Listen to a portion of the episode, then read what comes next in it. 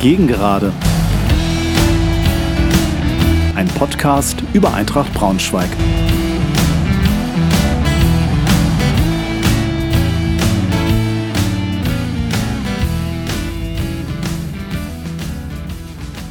Hallo und herzlich willkommen zur neuen Folge meines Podcasts.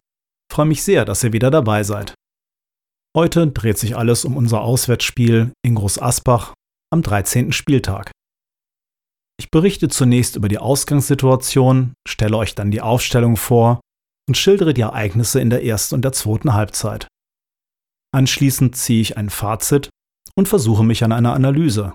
Ich mache mir Gedanken, was mich nachdenklich stimmt, aber auch, was mich hoffnungsfroh stimmt. Bevor ich mal wieder den Tribünentrainer sprechen lasse, also was ich tun würde, wenn ich Christian Flütmann wäre.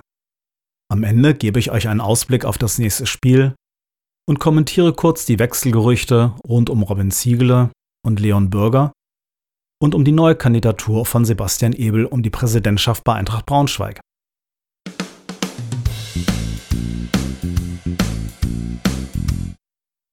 Die Ausgangssituation vor dem Spiel gegen Groß Asbach stellte sich wie folgt dar. Groß Asbach war Tabellen 17. Hatte zuletzt im Kellerduell 1 zu 1 in Münster gespielt wobei sie allerdings in Unterzahl noch einen Punkt erkämpft hatten. Davor gab es zu Hause ein 1 zu 5 gegen die Schanzer. Das Spiel davor wurde mit 2 zu 0 gegen Chemnitz gewonnen. Mit 26 Gegentoren konnte man die Abwehr nicht gerade als Bollwerk bezeichnen. Vor dem Spiel gegen Eintracht plagten Groß Asbach ziemliche Personalsorgen. Neun Spieler waren entweder verletzt oder gesperrt. Eintracht kamen mit zwei Unentschieden und einer Niederlage aus den letzten drei Spielen nach Groß Asbach. Unser letzter Sieg stammte aber vom siebten Spieltag, das 2 zu 1 in Uerding. Es war also trotz einer leichten Favoritensituation von Eintracht nicht klar, wie dieses Spiel ausgehen würde.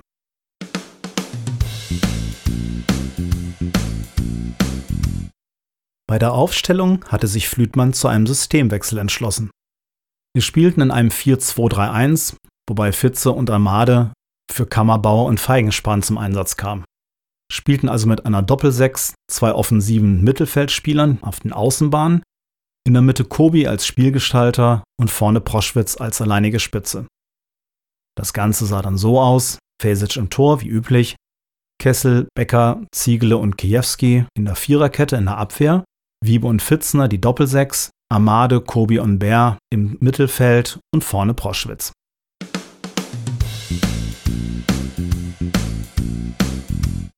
Dann also rein in die erste Halbzeit gegen Groß Asbach. In der fünften Minute gab es den ersten schönen Spielzug der Eintracht, die überhaupt ganz gut in die Partie kam. Ein schöner Doppelpass zwischen Kobilanski und Bär und Kobi schlänzte das Ding über den Kasten. In der neunten Minute ziemliches Glück für Eintracht. Ein Handspiel von Becker wird nicht geahndet. Das hätte durchaus Elfmeter geben können. In der 14. Minute ein Schuss von Fitze wird abgeblockt Eintracht also mit einem relativ munteren Beginn. Allerdings auch in der 14. Minute konnte der kaum zu haltende Flachodimos sich links durchsetzen, flankte in den Strafraum, die Flanke wurde per Kopf verlängert. Der Abschluss geriet zum Glück dann anschließend relativ schwach, sodass Yasi keine Probleme hatte, das Ding zu parieren. Kurz darauf, in der Minute darauf, ein langer Ball, Flachodimos wieder allein im Strafraum, seine Schussversuche wurden allerdings zweimal geblockt. Das sah schon ziemlich gefährlich aus. In der 19. Minute die nächste gefährliche Situation für Groß Asbach. Eine gefährliche Flanke und Kessel kann gerade so noch mit dem Kopf retten. In der 26. Minute dann endlich mal wieder ein schöner Spielzug der Eintracht. Über zwei Stationen wird das Mittelfeld überbrückt. Erst von links von Bär in die Mitte gepasst, der erste Schutz von Fitze wird abgeblockt. Ball wird von Groß Asbach nach rechts rausgespielt. Kessel setzt super nach, er kämpft den Ball und passt mit einem sehr genau getimten Pass in den Fünfer. Proschwitz sperrt seinen Gegenspieler gut weg, sodass der Ball zu Kobi durchrutscht und der braucht nur noch einzuschieben. Endlich, der Torfluch war gebrochen. Eintracht führte 1 zu 0. Weiter ging es in der 32. Minute. Groß Asbach verliert den Ball, Pfütze mit einem super Chip in den Lauf von Proschwitz, der den Ball sehr schön mitnimmt und ganz cool und überlegt links unten ins Eck abschließt. 2 zu 0 Eintracht. Drei Chancen, zwei Tore. Das sah doch schon mal ganz gut aus. Groß Asbach allerdings nur relativ kurz geschockt. Und ihr ahnt es, es war schon wieder Flachodimos, der in der 34. Minute eine neue Chance hatte. Ja, sie hält das Ding allerdings.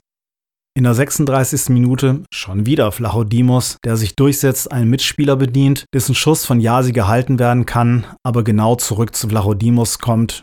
Der köpft den Ball ins Tor und es steht nur noch 2 zu 1 für Eintracht.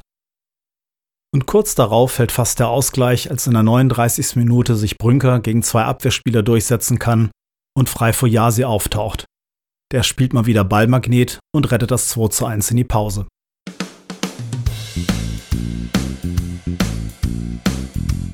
In der zweiten Halbzeit passierte eigentlich erstmal gar nichts. Bis zur 58. Minute, als der kurz zuvor eingewechselte Feigenspan einen schnell ausgeführten Freistoß von Kobi im Strafraum annahm, fast von der Grundlinie noch mal ein bisschen zurückzieht und dann den Ball wunderschön an den Innenpfosten schlänzt und von dort geht der Ball ins Tor. 3 zu 1 für Eintracht. In der 67. Minute gibt es dann endlich mal wieder einen strukturierten Spielzug von Eintracht, eine Flanke von Kessel setzt Proschwitz mit dem Kopf neben das Tor. Die nächste gefährliche Situation gehörte in der 70. Minute mal wieder Flachodimos. Nach einem Doppelpass kommt er links im Strafraum frei zum Passen und Ziegele mit einer spektakulären Grätsche kann diesen potenziell gefährlichen Ball bereinigen. Es gibt kurz darauf noch eine Chance von Mbongo und in der 90. Minute einen scharfen Schuss von, na wem wohl, Flachodimos, der Fasic mal wieder zu einer Glanzparade zwingt. Kurz darauf Verschluss, Eintracht gewinnt das Spiel mit 3 zu 1.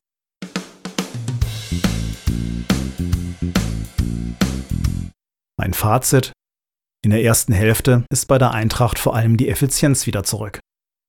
Es ist insgesamt ein Duell auf Augenhöhe. Groß Asbach ist trotz vieler Ausfälle nicht ungefährlich und kämpft vor allen Dingen leidenschaftlich. Eintracht hält da schon einigermaßen gegen, und wenn da mal Fußball gespielt wurde, wurde es auch prompt gefährlich. In der zweiten Hälfte gibt es bis auf Feigenspans Tor eigentlich wenig Bemerkenswertes zu berichten. Es gelang zwar über weite Strecken Groß Asbach vom Tor wegzuhalten, aber man sieht auch einen ziemlich schwachen eigenen Spielaufbau. Am Ende ist die Effizienz und auch das Spielglück zurück.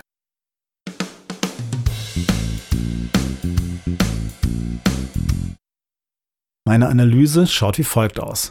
Eintracht beginnt wirklich gut.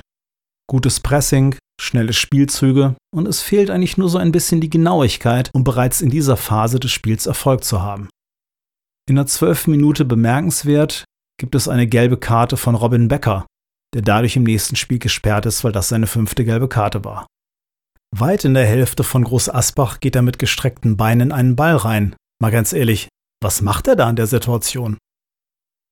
Becker hatte so allgemein eigentlich keinen besonders guten Tag. Wir erinnern uns an sein Handspiel in der neunten Minute, eigentlich völlig überflüssig im eigenen Strafraum. Und wir haben wirklich sehr, sehr viel Glück, dass wir da nicht einen Elfmeter gegen uns bekommen.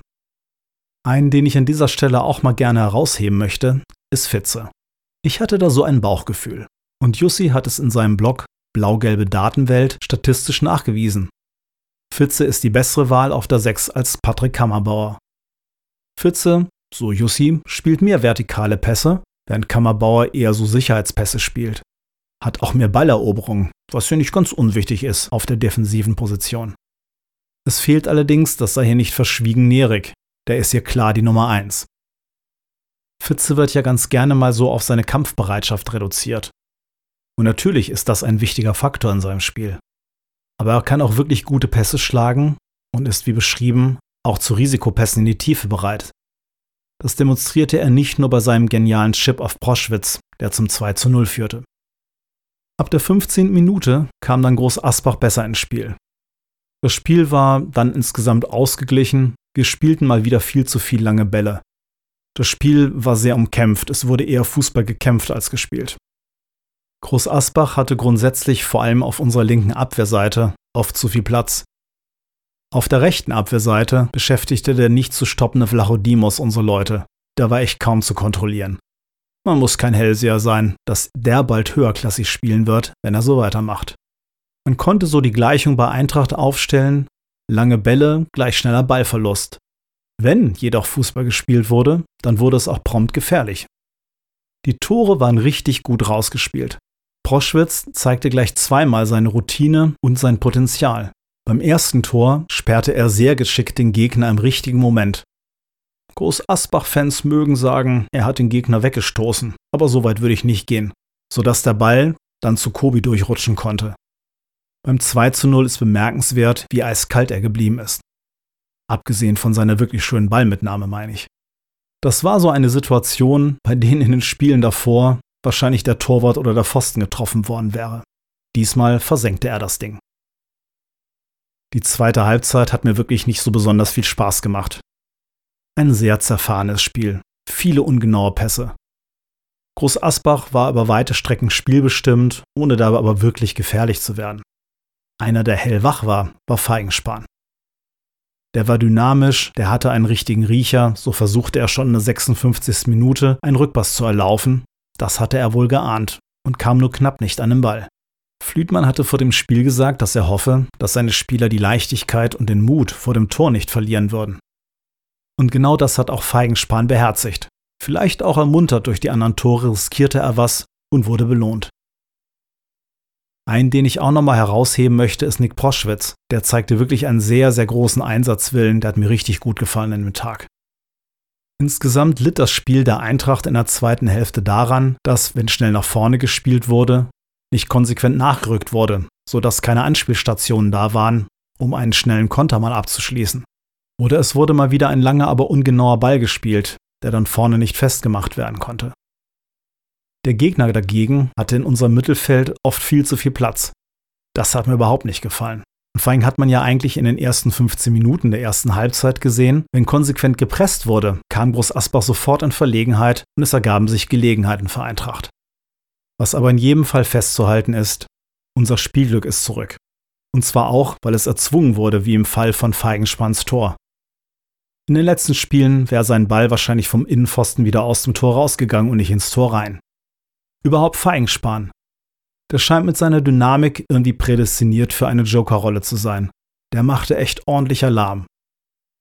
Gleiches gilt übrigens für Jari Otto, der sehr, sehr engagiert spielte und nach meiner Wahrnehmung auch dafür sorgte, dass Bär auf der rechten Seite mehr Platz bekam. Bär, der bis dahin eher so ein bisschen untergegangen war, lebte so in der letzten Viertelstunde des Spiels nochmal richtig auf, als Otto auf dem Feld war. Diesmal, muss man also sagen, hatte Flütmann mit seinen Wechseln mal wieder alles richtig gemacht. Was er aus meiner Sicht nicht so richtig gemacht hat, war Armada aufzustellen. Das war schon eine sehr zweifelhafte Entscheidung, die habe ich nicht verstanden. Denn Armada hat dann auch im Spiel relativ wenig dazu beigetragen, dass Eintracht erfolgreich war. Insgesamt müssen wir festhalten, wir benötigen wieder mehr Ruhe am Ball. Dann klappt das auch mit dem Spielaufbau besser, denn Groß Asbach war sicher bei aller Kampfbereitschaft kein Gegner, den man an der Stelle groß fürchten musste. Aber was soll's, für dieses Spiel ist das erstmal egal. Hauptsache drei Tore und drei Punkte.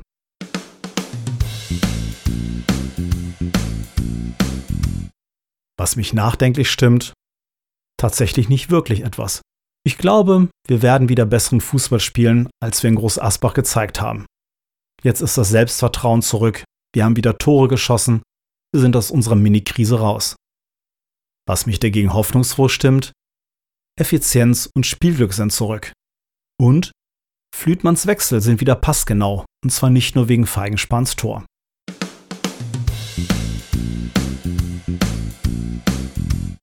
Apropos Christian Flütmann, da lasse ich doch mal wieder den Tribünentrainer in mir sprechen.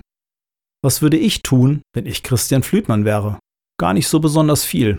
Vielleicht würde ich intensiv Kleinfeldspiel betreiben lassen, damit die Ballsicherheit und der geordnete Spielaufbau von hinten wieder in den Fokus rückt. Bitte, nicht mehr so viele lange Bälle, nicht mehr so schnelle Ballverluste. Ihr habt's technisch doch wirklich drauf und man hat immer wieder gesehen, wenn Eintracht anfing Fußball zu spielen, wurde es für den Gegner prompt gefährlich. Und das brauchen wir ganz dringend für das nächste Spiel.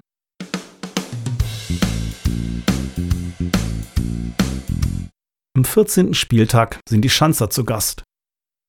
Ingolstadt ist momentan Fünfter. Die haben zuletzt ihr Spiel gegen Münster nach einem 0 zu 2 noch gedreht und 3 zu 2 gewonnen. Wobei, Klammerbemerkung, Münster jetzt nicht gerade in der oberen Tabellenhälfte zu finden ist, ist aber trotzdem bemerkenswert. Davor gab es ein Unentschieden 1 zu 1 gegen Chemnitz haben davor 5 zu 1 in Groß Asbach gewonnen und davor ein 0 zu 0 gegen Unterhaching. Ihr gefährlichster Spieler ist Stefan Kutschke mit neun Scorerpunkten. Aber ich glaube, was soll's. Wir nehmen den Schwung mit und gewinnen das Ding.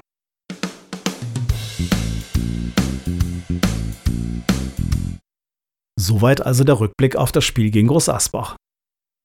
Abschließend möchte ich noch ein bisschen was zu den Wechselgerüchten und zu der Kandidatur von Sebastian Ebel sagen. Fortuna Düsseldorf ist angeblich an Robin Ziegele interessiert und bereit, 500.000 Euro für ihn zu zahlen, damit er im Winter zu ihnen wechselt. Nach so wenigen Spielen, die Ziegele bei uns gespielt hat, bereits 500.000 Euro, der hat sich gerade mal etabliert bei Eintracht und sich im Moment gegen Kansa durchgesetzt. Also ob das so stimmt, das weiß ich nicht. Davon mal ab, wenn wir zur Winterpause weiter um den Aufstieg mitspielen können, kann ich mir echt beim allerbesten Willen nicht vorstellen, dass Eintracht Ziegele gehen lässt. Denn so doll sind wir in der Innenverteidigung dann nicht mehr besetzt, wenn er weg wäre. Bürger ist angeblich unzufrieden. Das kann ich mir jetzt schon eher vorstellen, dass er vielleicht gehen kann zur Winterpause. Denn er scheint bei Flütmann keine Rolle zu spielen. Er war natürlich lange verletzt, ist jetzt aber schon seit einiger Zeit fit und häufig noch nicht mal im Kader. Dabei hatte er gegen den HSV eigentlich ein gutes Spiel gemacht, habe ich gehört. Wäre ein bisschen schade, wenn der Junge geht, denn der kann schon was. Ich bin gespannt.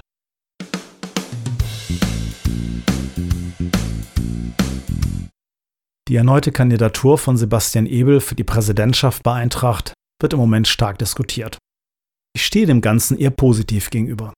Ebel ist ein Typ, der verkörpert Eintracht und er lebt auch Eintracht. Nie werde ich vergessen, wie er beim Relegationsspiel auf der Tribüne bei den Radkappen saß, einen Eintrachtschal umhatte, was zu dem Zeitpunkt verboten war und deswegen von einem Ordner aus dem Block geschmissen werden sollte. Ebel nur lapidar, ja, dann versuch mal schön, mich hier rauszuschmeißen. Das fand ich schon ziemlich cool. Er hat natürlich Fehler gemacht. Die hat er aber auch offen zugegeben. Und ich glaube, so ein Typ ist auch lernfähig. Deshalb würde ich sagen, wenn jetzt nicht noch ein zweiter, wirklich sehr attraktiver Kandidat aus dem Hut gezaubert wird, geben wir Sebastian Ebel die zweite Chance. Er hat sie sich wirklich verdient.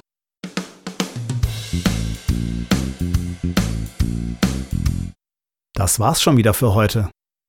Ich hoffe, ihr hattet ein bisschen Spaß und seid auch beim nächsten Mal wieder dabei.